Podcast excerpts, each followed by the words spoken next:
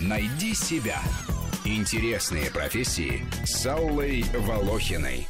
Итак, я напоминаю, что у нас сегодня в студии мы обсуждаем профессию промышленный дизайнер, и у нас в гостях представители научно-исследовательского института технической эстетики Сергей Моисеев и Александр Уваров.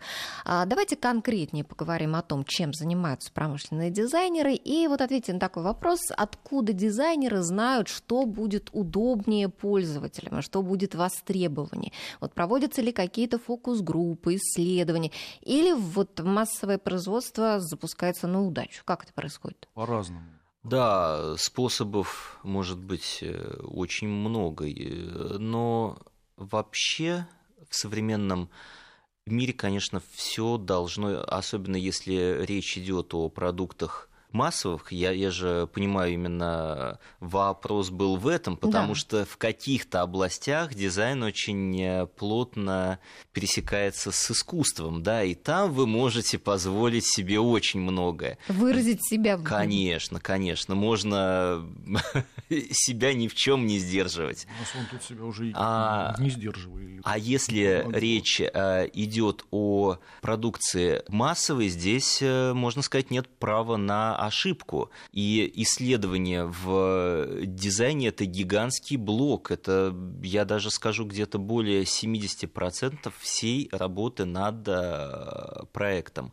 И необходимо мало того, что ощутить потребность в продукте, нужно его интегрировать в уже существующий рынок или создать новые ниши, или создать предпосылки к внедрению продукта, тут работает очень э, и очень сложная система.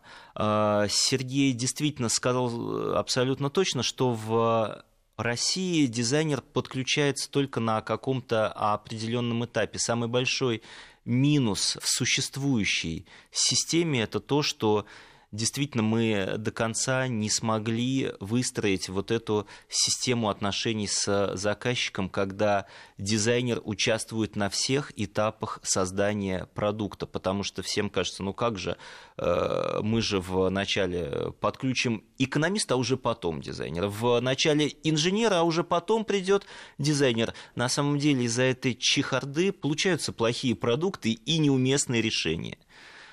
Ну вот, а, смотрите, правила хорошего дизайна да, были сформулированы а, одним из э, самых влиятельных людей в сфере промышленного дизайна Дитером Рамсом. И вот одно из этих одним правил... из моих любимых промышленных да, вот, а, дизайнеров. Одно из этих правил гласит, что хороший дизайн никогда не устаревает. Да. Но вот смотрите, мы же не успеваем переносить даже свой архив на новые носители. То у нас там дискеты, да, то у нас появляются флешки, там диски там, и так далее, и тому подобное. Вот новые новейшее, еще более новое.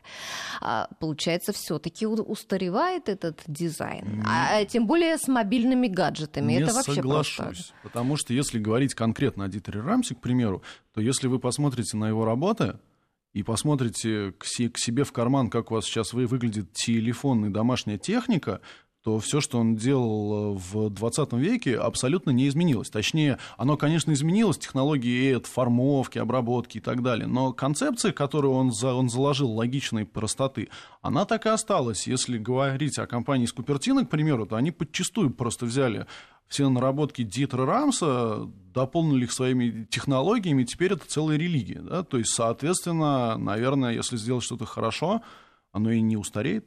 Ну, это можно даже на примере советских разработок сказать, да, Сергей? Вы, вы вот рассказывали в одном из интервью, что э, советские разработки и, и, ими до сих пор пользуются на Западе. Да, ими до сих пор пользуются на Западе. А расскажите, какие вот именно? Ну, на самом деле здесь э, я вот думал на эту тему, а почему так произошло. Пытался ответить на этот вопрос, и лично я для себя сделал гипотезу о том, что у людей в то время была возможность именно создавать что-то ценное, не взирая на материальные вещи, не взирая на сроки, не взирая на соответственно, экономическую рентабельность и так То далее. То есть их никто не сдерживал, да, фантазию? Их, ну как, их э, сдерживали некие особенности режима, да, которые были, но тем не, не менее методологическую базу заложили шикарную. И именно вот, к примеру, взять дизайн мышления, основы дизайн прогнозирования и так далее, и так далее, и, и так далее. Сейчас их упаковывают в красивые фантики, и продают, ну, практически как утреннюю газету, да, то есть там дизайн мышления, здесь... Что за дизайн мышления? Что это такое? А, дизайн мышления — это методика подхода к постановке проблем и создания прототипа через так называемую эмпатию, да, то есть когда мы смотрим на мир глазами человека, кто будет пользоваться нашим продуктом, оно относится там не только к дизайну, как к дизайну, но и к разработке технологий, алгоритмов, интерфейсов, еще чего-то. То есть дизайн прогнозирования, к примеру, очень сильная школа была в НИТ, мы ее сейчас стараемся продолжать.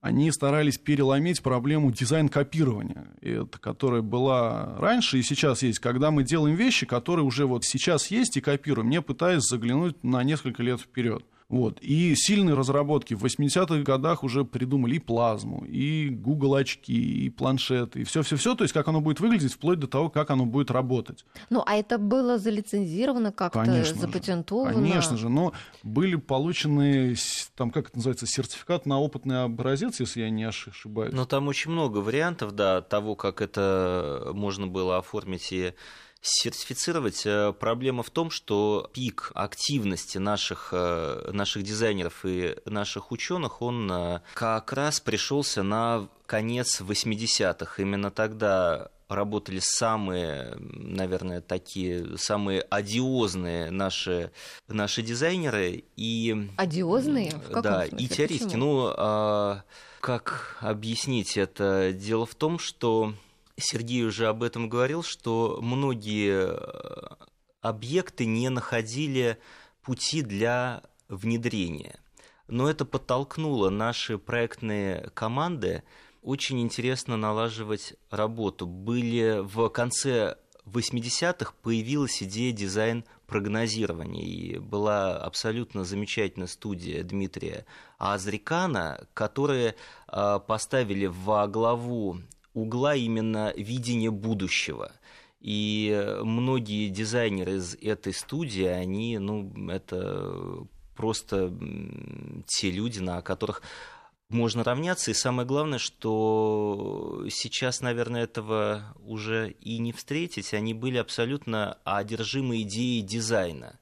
Дизайн это для них было, наверное... Религия была, да? Да, да, да, это была религия. Они действительно искали, и они находили очень много новых решений. И тем более, что это было удобно делать на базе в НИИТ при поддержке невероятных мощных э, отделов методологии. То есть э, все отделы работали взаимосвязанно, и это позволяло находить э, просто уникальные решения. Ну, ну, а возродить вот сегодня это можно? Вот, вот всю эту мощь, которая была в 80-х годах Можно, века? мы своими скромными силами это пытаемся сделать и стараемся сейчас не допустить главную ошибку, которую допустили именно тогда, в 80-х, в 70-х и в конце 60-х. Это все наработки, все методологии, а у нас не умели красиво упаковывать. Проектировать можно все. Здесь э, просто, э, наверное, вот эта вот суть зерно в том, что дизайн это в принципе проектная деятельность. И если человек владеет этой методикой, он может проектировать все, что угодно. От э, рецепта борща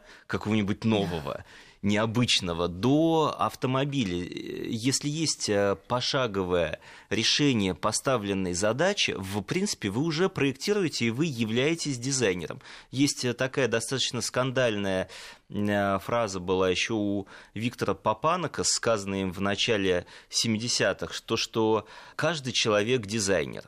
Ну, в принципе, можно думать и так, да, но Но это еще не конец нашей это... программы. Мы еще не завершаем до этой фразы наш разговор. Мы сейчас прервемся, чтобы регионы узнали о своих новостях, а мы узнали о погоде и вернемся в студию. Найди себя. Интересные профессии с Аллой Волохиной.